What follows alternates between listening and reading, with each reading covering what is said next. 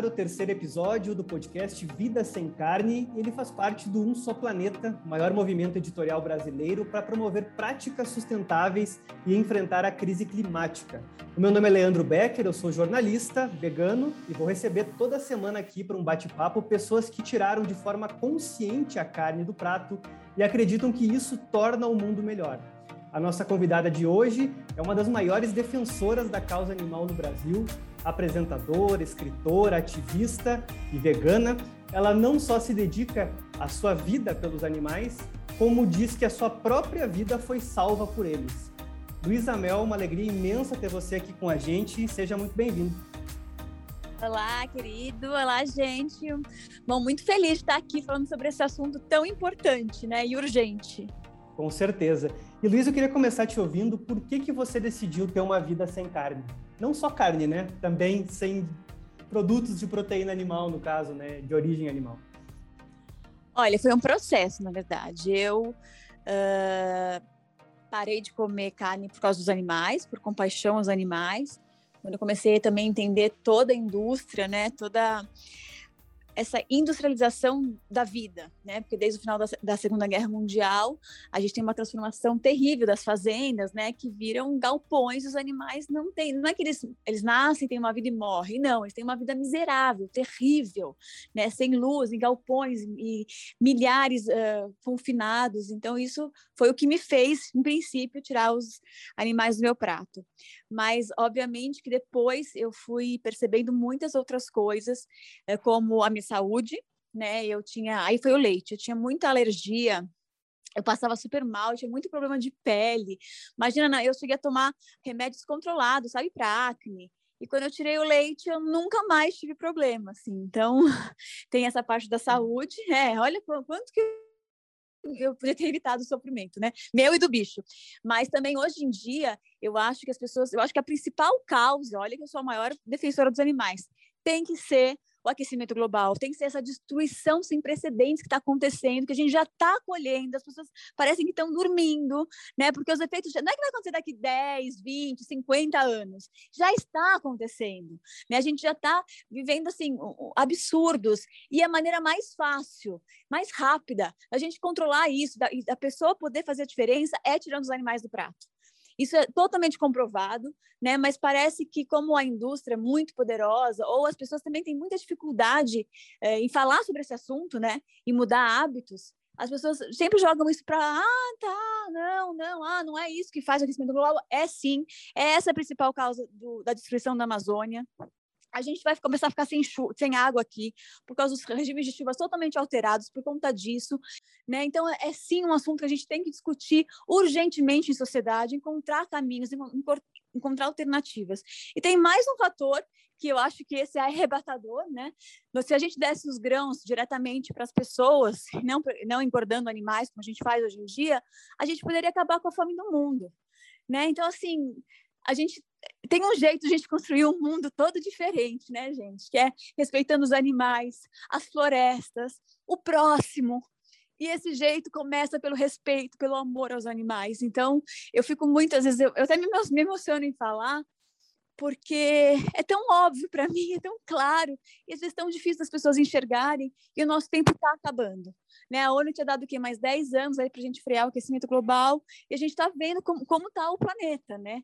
Então, eu, eu ainda espero, eu rezo todos os dias para que as pessoas despertem e a gente consiga uh, reverter né, todo esse caos, a gente ter um futuro lindo para esse planeta, que é com paz, com amor, com compaixão entre todos os seres. Com certeza. Inclusive, pesquisas até recentes têm mostrado que os brasileiros vêm reduzindo o consumo de carne. A própria Sociedade Vegetariana divulgou uma pesquisa agora em agosto, mostrando que para 46% essa é uma decisão já consciente de reduzir no caso da redução de uma vez por semana, que a gente sabe que tem um impacto, talvez não seja o ideal, mas já é algum movimento, pelo menos, a favor disso. Né? Tem pessoas que mudam pela saúde, pelos animais, pelo planeta. Como é que você tem visto esse movimento? Assim, essa redução, ela está dentro daquilo que seria, digamos, o necessário Uh, e até que ponto também esse, esse momento de, de, veganismo, de vegetarianismo, para algumas pessoas que acabam vendo isso como uma modinha, né? Mas não percebem que isso pode, pode não, isso tem um impacto enorme em vários pontos de vida, inclusive da própria vida dessas pessoas, né?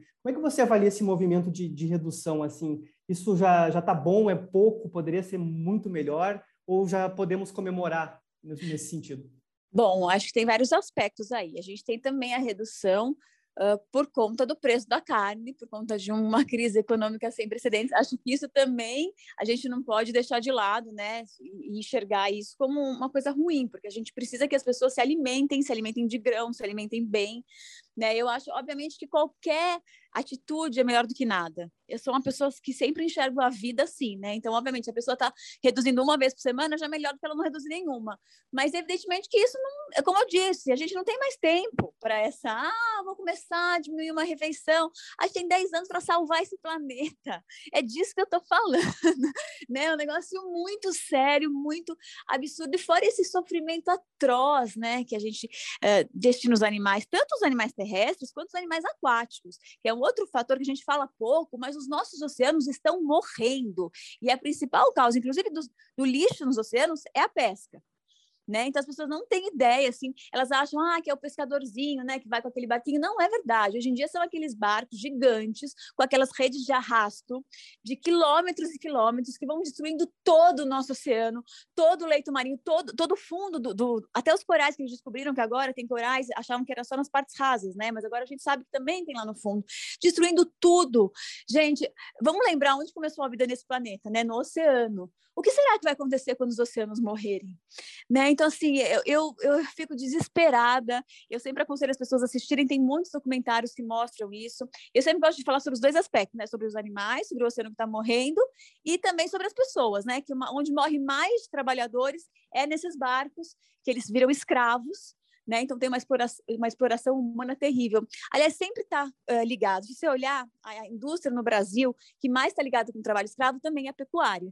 Né? Então, quem explora bicho acaba também explorando as pessoas. Por isso que eu falo que a gente tem que mudar todo um paradigma da sociedade, né? Eu estou lutando para isso, mas obviamente que eu fico feliz que, a, que eles estão falando que está diminuindo. Eu, eu percebo assim que as pessoas, ó, quando eu virei vegana há sete anos, sete anos, oito anos, oito anos, eu ia nos lugares, juro, eu ficava cinco horas explicando o que, que era ser vegana.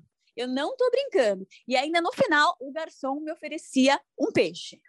Então, assim, é um negócio. Aí, depois de mais uma hora, ainda vinha e colocava um queijo assim na massa, sabe? Então, assim, hoje em dia, qualquer lugar que você vai, né, você fala sobre. Ah, quero, tem uma opção vegana, às vezes já tem até no cardápio. Então, eu não posso deixar de perceber e, também de ficar feliz com essa mudança em oito anos, que ela é muito significativa, assim. Certamente o número de veganos eu não, não, não, tenho esse dado, mas certamente mais do que triplicou, assim, pelo menos as pessoas próximas a mim, ou mesmo as pessoas que começam a olhar o veganismo, a experimentar, a, a buscar alternativas veganas. Então, eu vejo sim esse movimento, mas como eu te disse, como o tempo está contra a gente, e como a cada minuto milhões e milhões de animais estão aí sendo abatidas depois de levar essa vida miserável, eu acho que a pessoa não tem tanto tempo assim, sabe? Para, ai, não, vou no meu tempo. Não, gente, é urgente, é agora. Vamos fazer isso acontecer. Olha o que está acontecendo no Ártico, olha os incêndios na Europa, né? Uma coisa assim muito violenta e cada ano vai ser pior. E a gente ainda tem chance de mudar. E cada refeição, em cada compra, você está decidindo entre vida e morte, entre salvar o planeta e entre destruir a Amazônia, por exemplo. Claro.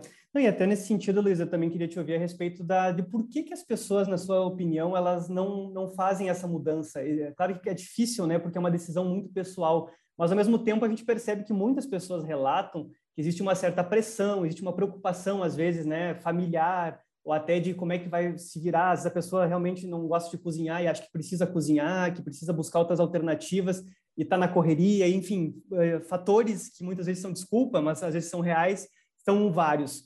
Ah, você consegue atribuir algum tipo específico, alguns fatores, o porquê que as pessoas, mesmo com todo esse acesso que a gente tem hoje à informação, redes sociais, cada um com um celular na mão, e mesmo assim a situação continua, né, por mais que se reduza, mas não na velocidade que talvez fosse necessária? Olha, para mim é bem difícil de entender assim as pessoas, né? É, porque muita gente também fala sobre a questão econômica, mas isso é furado. Eu conheço muitos veganos pobres, tem até o vegano pobre, né? Tem até o vegano da periferia, tem uns, uns, umas pessoas famosas assim. Então, assim, o, o, as pessoas acham que precisa comprar o queijo vegano, e não.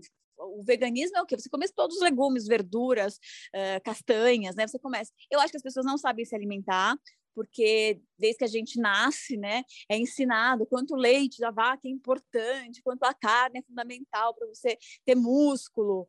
Então, assim, ainda está muito. Até os profissionais, tem nutricionistas que. Outro dia eu encontrei uma menina, ela falou assim: ah, a nutricionista falou que eu, tenho que comer carne porque eu preciso emagrecer. Então eu não posso fazer um regime sem carne. Eu, nossa, olha para mim. olha, olha quanto magro, né? Tipo, é o contrário, assim. Então, eu acho que, que é uma somatória de tudo. Acho que é uma somatória uh, da, da, desinformação, da falta de vontade, né? Porque a pessoa sempre, ah, que eu sei, é muito difícil. O, o ser humano, ele é um animal de hábito. Então, você mudar um hábito tão enraizado na sociedade é muito difícil. E eu, eu só entendi agora essa, como as pessoas não entendem a urgência por causa do Covid. O Covid me deu uma grande lição, porque eu falo, meu, quando as pessoas começarem a perceber os efeitos do aquecimento global, acho que eles vão mudar na hora. Mas aí você pega o Covid, onde as pessoas estavam morrendo, né, sem ar, uh, e as pessoas continuavam fazendo festa.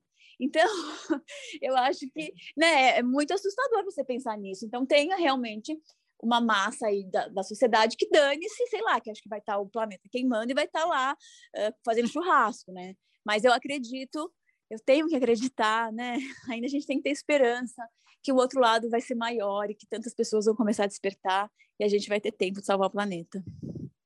Então, nesse sentido, para muitas pessoas, às vezes o grande desafio e a dificuldade é começar, né? O primeiro dia ou as primeiras semanas, né? Eu queria entender de você, Luiz, até você relata, né, no seu livro Como os animais salvaram minha vida, dessa relação com os animais e tudo mais, de como você chegou nesse despertar, digamos assim, né? Como é que foi para você? Como foi o seu dia a dia? Aquele dia que você disse assim, chega e, enfim, a partir de agora acabou. E como é que foi esse, esse começo, né? Até que ponto isso foi muito difícil? Foi muito fácil? Foi automático? Como foi? Olha, na verdade é que comigo foi gradual, né? A carne vermelha eu parei muito nova, mas é porque por causa do sangue, não era uma coisa consciente para mim. Eu falei, ah, esse sangue me faz mal, sabe? não digeria bem. Uh, o frango foi quando eu comecei o Lat Show, que eu descobri, né, que eles crescem por causa dos hormônios muito mais rápido do que eles cresciam antigamente, né, que eles cresciam em oito meses, crescem em oito semanas, então eles vivem com dores nas pernas, a pouca vida que eles têm, eles ficam com dores o tempo inteiro, quando eu vi aqueles galpões gigantes, fora os problemas com pandemias, né, também a criação de animais é responsável a criação de animais dessa maneira absurda que é feita. O peixe, coitado, o peixe sempre é o último, né? Normalmente ele é o último. É, às vezes, porque é meio distante, né? E, e, naquela época eu não tinha nem ideia que os oceanos estavam morrendo desse jeito, né? Eu ainda tinha aquela visão que era o barquinho, né? Eu fui fazer uma reportagem e o peixe subia para pedir carinho. E eu fiquei muito comovida com essa imagem, né? Com essa, falei, isso está acontecendo, sabe? Tipo, eu vi isso acontecendo. Então, eh, depois hoje em dia eu sei que os peixes conseguem reconhecer até 50 pessoas. Tem vários estudos que mostram que eles também são super inteligentes, super sensíveis. O veganismo eu demorei para para despertar de verdade, não sei por que, onde que eu tava, onde que eu tava, mas é, foi só oito anos, né? Já tô há 20 na causa. O veganismo, ele, ele é muito complicado, realmente, você... Porque, assim, em tudo que a gente vai comer na rua, eles põem leite, eles põem um ovo, é uma coisa, assim, muito... Uh, a indústria tem muitos subsídios, né? Então eles uh, colocam em vários produtos industrializados. Então, para você e fora que o leite ele está ali em todos os nossos momentos felizes, né? No brigadeiro, na festinha, no bolo. Então, acho que também tem uma memória emotiva. E por isso que acho, acho que a maioria das pessoas tem muita dificuldade em tirar os produtos derivados de leite. No meu caso, uh, eu tinha muita dificuldade, eu já estava pensando sobre isso, eu já estava ficando incomodada. Mas quando eu li uma reportagem falando que nos Estados Unidos, lembra a cidade, eles chamaram a polícia, porque as vacas ficaram gritando a noite inteira numa fazenda, os vizinhos incomodados, ficaram desesperados, chamaram a polícia. Aí quando a polícia vai, o fazendeiro fala assim: ah, não, que essa noite que a gente tira os bezerros dela. É normal, ela chora a noite inteira mesmo, chora alguns dias. Aquilo me pegou de um jeito. E aí eu fui fui a fundo nisso, né? E a vaca é um mamífero como a gente, a gente sabe como é o amor de uma mãe. Imagina você parir o seu filho, não poder amamentá-lo, arrancarem de você. Já vi vídeos de vacas que vão correndo atrás de carro, quando o bezerro está numa gaiola, né? Desesperadas. No segundo ano, quando eles vão tirar o segundo bezerro dela, elas já começam a gritar quando escutam o barulho do tratorzinho. Então, como que uma mulher, né, pode, pode compactuar com isso, né? Com o sofrimento de uma fêmea nesse grau, que não existe nada pior do que você arrancar um bebê de uma mãe, né? Não existe dor mais violenta para uma mãe do que ter o seu filho arrancado. Então, uh, quando eu despertei para isso, eu me senti muito mal, assim, de ter demorado tanto, de ter contribuído para tanto sofrimento. E ainda tive essa, é o que eu te falei, esse presente, né? Que minha pele melhorou sem esses medicamentos horrorosos que também usam outros, outros bichos para ficar testando quando na verdade uma alimentação bacana, saudável, a gente pode eliminar uma série de doenças. Até nesse sentido, você falou de mudanças, né? Quais foram as, quais foram as principais mudanças que você sentiu assim eh, em termos de saúde, de estilo de vida? Obviamente a consciência você já tem relatado aqui, né, que realmente é uma, é uma mudança, acho que me passa por um momento de culpa, eu, eu falo isso por ser vegano também, e depois um, um sentido de que, meu Deus, mais pessoas precisam né, entender esses princípios, mas para você no dia a dia, assim, o que, mais modificou, o que mudou, que você percebeu no momento que você deixou de comer, uh, primeiramente a carne e depois também os outros derivados de origem animal? Bom, a carne foi logo assim, porque eu não conseguia digerir, eu passava muito, muito mal, eu não ia, não conseguia ir no banheiro, sabe, aqueles, eu tinha prisão de vento. Hoje em dia, vegano, né, vegano vai, tipo, muito no banheiro, é uma coisa super tranquila, a gente não tem problema normalmente com isso, né? Então já é uma coisa muito bacana. A pele, como eu te falei, do leite. Uh, ah, sobre aprender a comer também. Eu acho que é uma coisa muito importante, porque quando você vira vegano, você fala, não, agora eu preciso ver o que, que eu vou me nutrir, né? E aí eu sei lá, eu não comia castanhas, eu achava que eu era mais nova e tinha problema para engordar, hoje eu tenho para emagrecer, né? É o que é o contrário. Ultimamente eu queria emagrecer e eu, eu era mais gordinha. E aí eu nunca comia castanhas, por exemplo, sabe? Ai, cheio de gordura, não sei o quê. E depois eu entendi que é um alimento super saudável. Hoje eu como bastante, minha alimentação é base de castanhas, né? Então aprender que esses alimentos são saudáveis, que o que você tem que tirar são os industrializados, ou pelo menos diminuir. Então, essa consciência de, de, entender melhor os legumes, as verduras, de descobrir novos sabores. Porque quando você tira, pelo menos o leite, eu acho que é o pior, a gente fica muito viciado. Porque o que, que é o leite? Ele é um negócio para o bezerro chupar, chupar, mamar, mamar, mamar e virar um boi em pouco tempo, né? Esse é o objetivo. Então, ele tem uma coisa que chama caseína que faz o bezerro querer mamar cada vez mais. A gente pega isso aí e enfia em tudo né, em, em, todos os produtos. Aí as pessoas ficam comendo desesperadas, né, com, essa, com esse vício que o leite causa. Então, naquele primeiro momento é difícil, porque você está viciado, né? Obviamente que você, eu, eu sou assim, eu ficava lembrando disso que eu te falei, mas, tem, mas depois de um tempo, uh, parece que passa, sabe?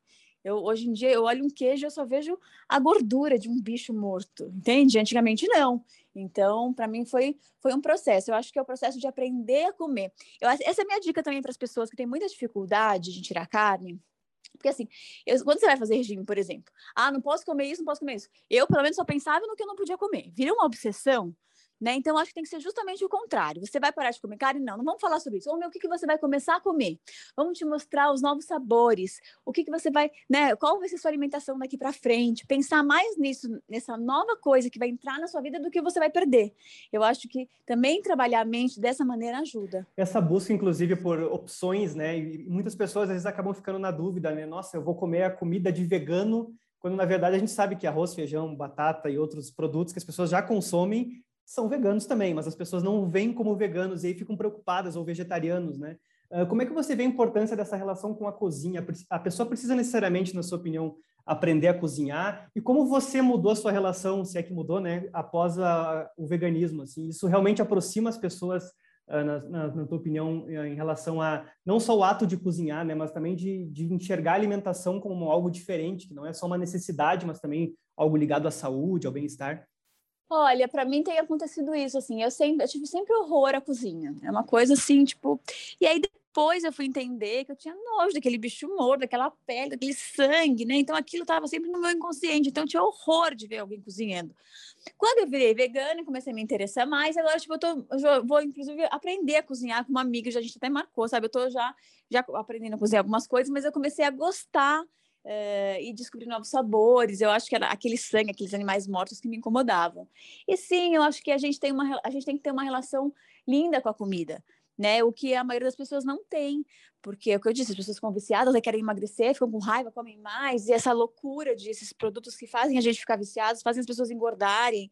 Então, eu acho que quando você vira vegano, você também começa a olhar a comida de maneira diferente, né? Porque você, ah, não vou comer isso aqui, que é um bicho, então eu vou comer isso aqui, eu vou ver isso, isso eu preciso disso para me nutrir. A gente acaba tendo uma responsabilidade, né? Porque você fala assim, ai, se eu ficar doente, vai falar que é por causa do veganismo. Então, todo vegano se esforça porque você carrega também a bandeira, né? Impressionante. Eu tive uma gravidez vegana, por exemplo. Imagina o que, que foi, né? Isso há sete anos. Então, uh, todo mundo falando, ah, vai nascer. Então, eu, obviamente, que eu acho que qualquer grávida tem que se alimentar super bem, que eu acho que isso é uma responsabilidade, uma obrigação da mulher. É pouco falado esse assunto, mas muitos bebês que nascem com problema ou nascem prematuros, muitas vezes é que a mãe se alimenta muito mal né? Então você você está nutrindo, está formando uma vida. Então isso é muito importante. E eu tive acompanhamento de médicos, nutricionistas, tive uma gravidez perfeita. Meu filho nasceu muito forte, com 40 semanas, certinho. Uh, e outras pessoas que não eram veganas próximas a mim, estavam grávidas, tiveram problema. Para as pessoas verem que não tem nada a ver com o veganismo, né? Que é possível sim uma gestação, é possível sim uma criança crescer vegana, como meu filho vem mostrando na prática. Inclusive, até aproveitando o gancho, eh, você, claro, tem ensinado a ele os princípios veganos, né? Como é que tem sido esse processo e também a reação de colegas, pais, amiguinhos da escola, enfim, que muitas vezes, eu imagino, a grande maioria não segue os princípios veganos, né? Como é que tem sido para você esse processo todo e como é que ele tem recebido também essa visão de que o animal realmente é um amigo e não é uma comida? Olha, o meu filho já nasceu enxergando isso, então para ele é difícil entender por que, que as pessoas enxergam os animais comida? Para ele é muito, ele sempre fala, mamãe, mas por que, que eles comem os animais? Tem tantas coisas, mas por que, que eles veem o animal? Por que, que as pessoas não mudam? Então, a, o desespero dele é esse, né? Porque eu demorei para contar que as pessoas comiam os animais, né? Eu mostrava muitos animais. Quando ele descobriu, foi, foi um choque muito grande para ele. E, por exemplo, a gente estava num hotel outro dia é, e aí ele estava servindo salada, e eu fui lá olhar, e falei, Enzo, isso aqui é caranguejo. Ele, como assim? São pepino. Eu falei, não, esse rosa do lado é um caranguejo. Ele, como um caranguejo? Eu falei, é, eles pegam a patinha e cortam o caranguejo. Ele, olha, eu vou te dizer, ele sempre me olhou de um jeito, que eu falei assim, naquele olhar eu vi meus 20 anos de ativismo, tudo que eu já falei, tudo que eu já escrevi estava naquele olhar, sabe? Dessa indignação. E aí ele foi para um canto, assim, mal, aí depois ele falou, mamãe, tem hotel vegano? A gente pode sonhar hotel vegano agora? Eu falei, não, é difícil, filho, ainda, e a gente está aqui para transformar o mundo, né? Eu, teve uma época também que ele começava a falar, ah, não vou falar com ninguém que não é vegano, eu odeio. Eu falei, não, não, não, não, não a sua outra avó não é vegana, você gosta dela, sua sobrinha, sabe? Você tem. E a gente está aqui para transformar as pessoas, para porque a gente. Nossa, nossa luta é pelo amor. Então você não pode, com ódio, querer conquistar o amor, né? Então é, um, é muito difícil ainda. Na escola eu comecei a ter alguns problemas, né? Porque. É, as crianças começam a falar, né? Ah, não, não, come, não come bicho, sabe? Sei lá, começam a fazer bullying. Mas aí ele tem ele tem tanta certeza, assim, sabe? É tão é tão forte para ele que ele é incapaz de comer um bicho, entende? Porque é, para ele é assustador. Alguém, tanto que a brincadeira, brincadeira não, mas quando ele não quer comer arroz e feijão, o que eu falo? Se você não comer arroz e feijão, vai comer carne. Não, carne eu não vou comer. Porque você vai ficar fraco, o médico mandou te dar carne. Então aqui é um castigo, né, seria? Obviamente que eu jamais faria isso, mas é uma, meio que uma brincadeira. Mas eu acho que ele uh, já nasceu também. Obviamente que vem da, da criação, mas eu acho que já está nascendo uma geração diferente. Eu já vejo várias crianças, várias mães me relatando, às vezes as mães não são veganas, não são vegetarianas, e as crianças começam a falar, não vou, quando descobre que aquilo é um bicho, porque tem isso, né? As pessoas falam assim, ai, mas você não deu para ele a opção. Eu falei, não, não, não, não, contrário. Você falou pro teu filho que aquilo é um bicho, que sofreu. Não, eu, eu, por exemplo, gostaria de nunca ter comido carne na minha vida, né? Então, assim, a, a gente engana as crianças, né? A gente não fala a verdade. E muitas crianças, quando descobrem, não querem compactuar com isso, né? Então, eu já vejo aí que tem uma geração nascendo diferente, eu espero, né? Eu rezo para que isso realmente seja a maioria. Com certeza. E esse aspecto cultural ele é muito importante, né? Tem regiões também locais e até tradições familiares, né? Que a carne faz parte de momentos importantes, né? Não só a carne, mas os, os outros produtos de origem animal, né? E até no seu livro, Luísa, você escreveu que depois que se tornou vegana virou a, inconveniente, a diferente, a chata, a maluca, né? Como é que você se sentiu diante da reação da, das pessoas? É, como é que a sua família reagiu à mudança? É, de como que, que se faz ou que conselho que você daria também para as pessoas que estão querendo dar esse passo, mas também estão preocupadas em magoar alguém, porque ah, o meu avô, a minha avó faz o churrasco, e daí eu vou chegar lá e não vou comer, ou coisas parecidas com isso, né? Como lidar com essas, essas questões afetivas para algo que realmente é, é, cultural e a gente aprendeu assim, né? Acho que agora sim tem uma geração nova nascendo vegana, mas isso é algo novo também, né? A maioria das pessoas veganas hoje comeu carne na vida, né? Como é que você vê essa questão afetiva também e as relações familiares nesse processo? Olha, a minha mãe, quando eu falei que era vegana, ai, pelo amor de Deus, encheu, encheu, encheu. Hoje ela é vegana e chata, fica, sabe, eh, falando com todo mundo, brigando. Então, assim, é, você tem, você tem que ensinar as pessoas, mostrar, né, uh, eu acho que se você tem uma relação afetiva, você tem obrigação. Obviamente que não é fácil, uh, tem pessoas que não aceitam, mas eu acho que é o básico, né? A pessoa respeitar as suas escolhas também, né? Você, assim, obviamente, você também tem que respeitar, né? O seu avô, por exemplo, ele vai comer a carne dele, mas você tem o direito de não de não querer. Eu acho que isso é o, a base de qualquer relacionamento, né? O respeito pelas escolhas, né? Que só dizem respeito a você, porque o que você come só diz respeito a você né? Assim, não, não, não, não sentido que para os animais do planeta, mas você que pode escolher. Então, eu acho. Eu, eu já vi muita gente assim que vem falar comigo falando assim. Ai, quando a minha filha começou com essa palhaçada de veganismo, eu falei, ai, essa palhaçada, ai, não sei o quê. Depois eu fui aprendendo a cozinhar, aí fui vendo que era bacana, que ela começou a comer legumes, começou a comer verduras, eu achei interessante, comecei a comer também. Hoje em dia quase não tem mais carne na minha casa.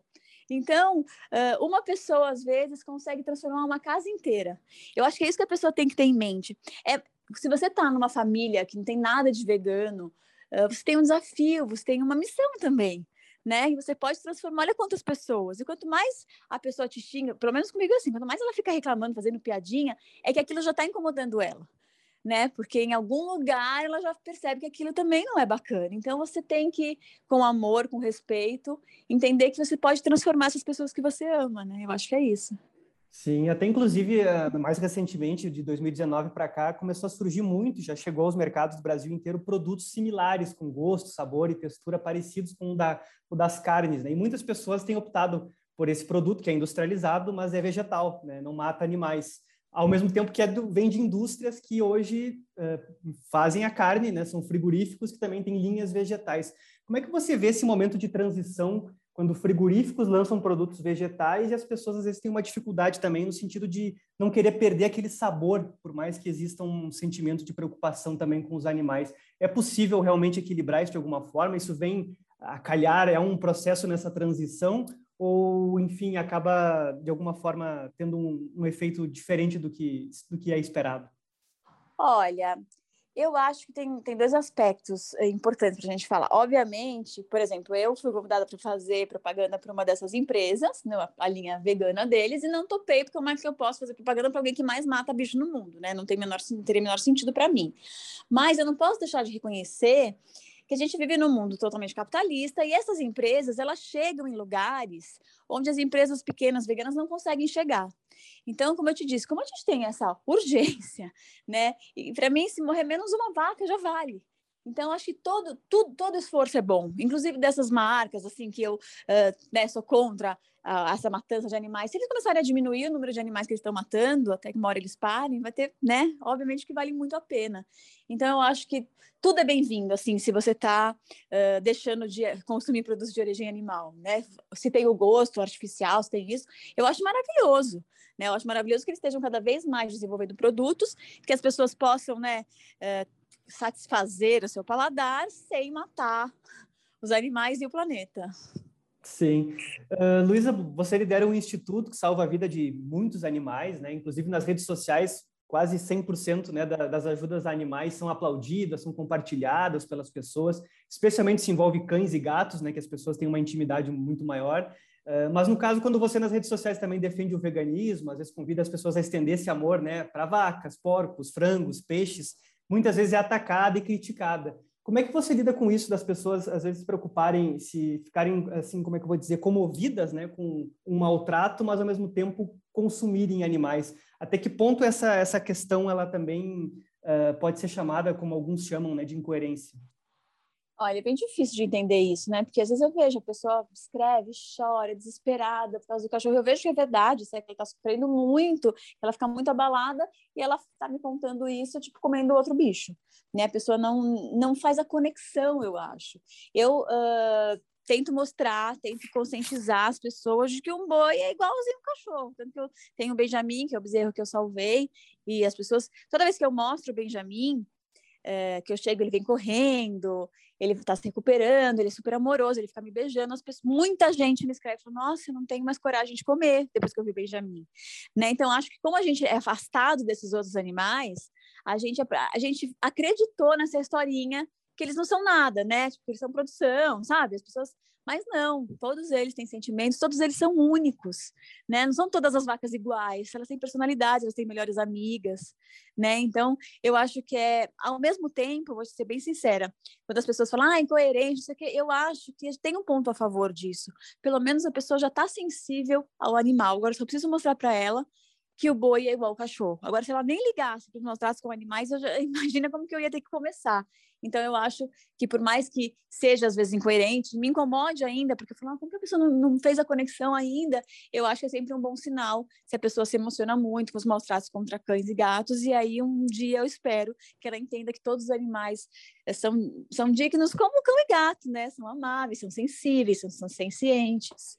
Inclusive, né, a gente percebe também que há uma mobilização muito grande de, de ações e, e petições em prol dos animais, em, em, defesa de legislações também que protejam os animais, apesar de haver essa questão envolvendo a carne, né? Como é que você tem visto as questões políticas também nesse sentido? Assim, houve avanços, né, em termos de legislação uh, focada para cuidados dos animais, mas existe um longo caminho também a percorrer até que ponto os governos também uh, são importantes nesse processo, né? E eu falo isso também na questão envolvendo subsídios, né, para produtos vegetais, uh, que os produtos animais têm muito, entre outras questões, né? Como é que você vê essa questão política na alimentação? Olha, essa questão política é bem importante. Você fala que a gente teve avanços, a gente teve avanços apenas para cães e gatos, né?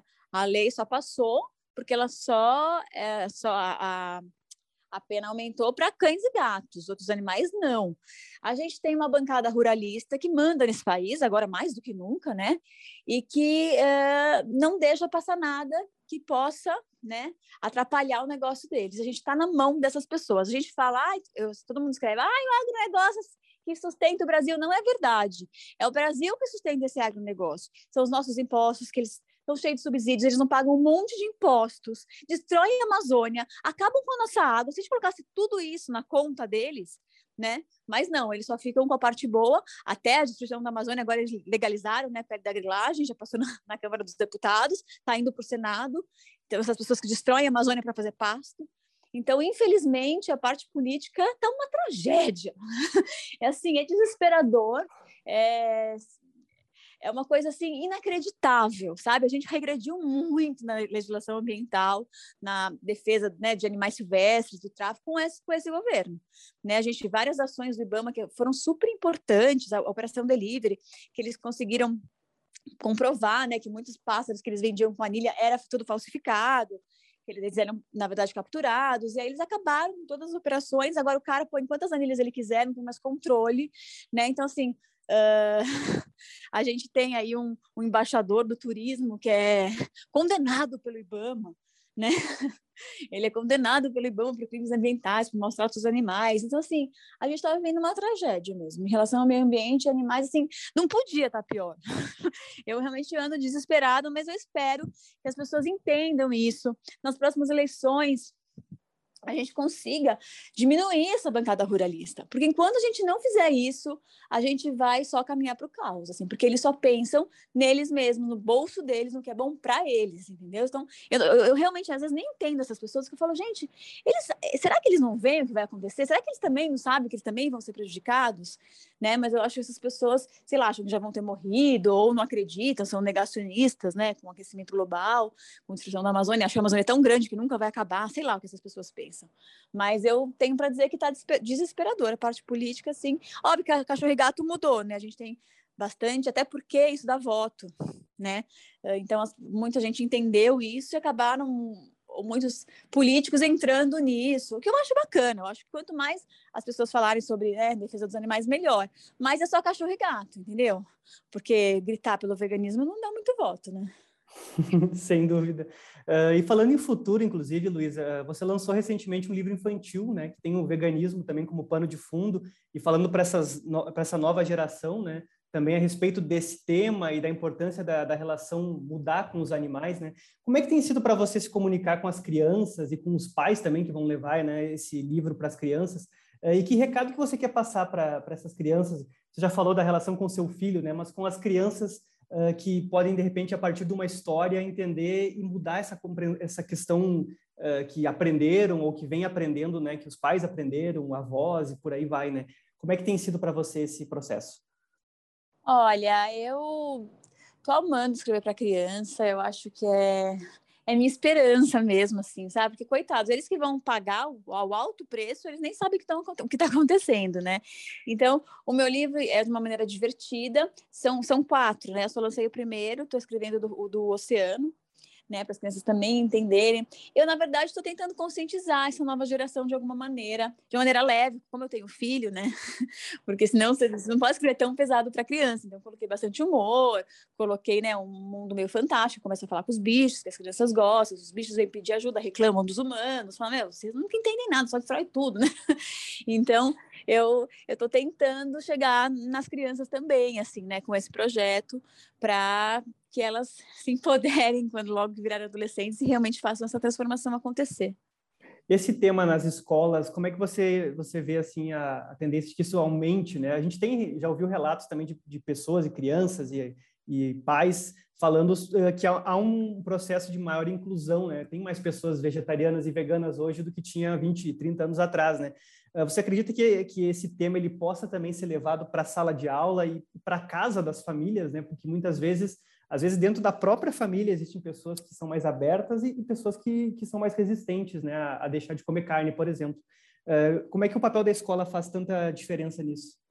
Ah, com certeza faz, né? Eu, na reunião de escola do meu filho, estavam falando, eu falei, vocês sabem que peito de peru é cancerígeno como cigarro? Aí mas como a professora, a diretora, ficou me olhando com uma cara, eu falei, então, a escola tem que começar a falar disso. Você sabe que os oceanos estão morrendo? Então, assim, eu tento trazer esses assuntos para a escola do meu filho.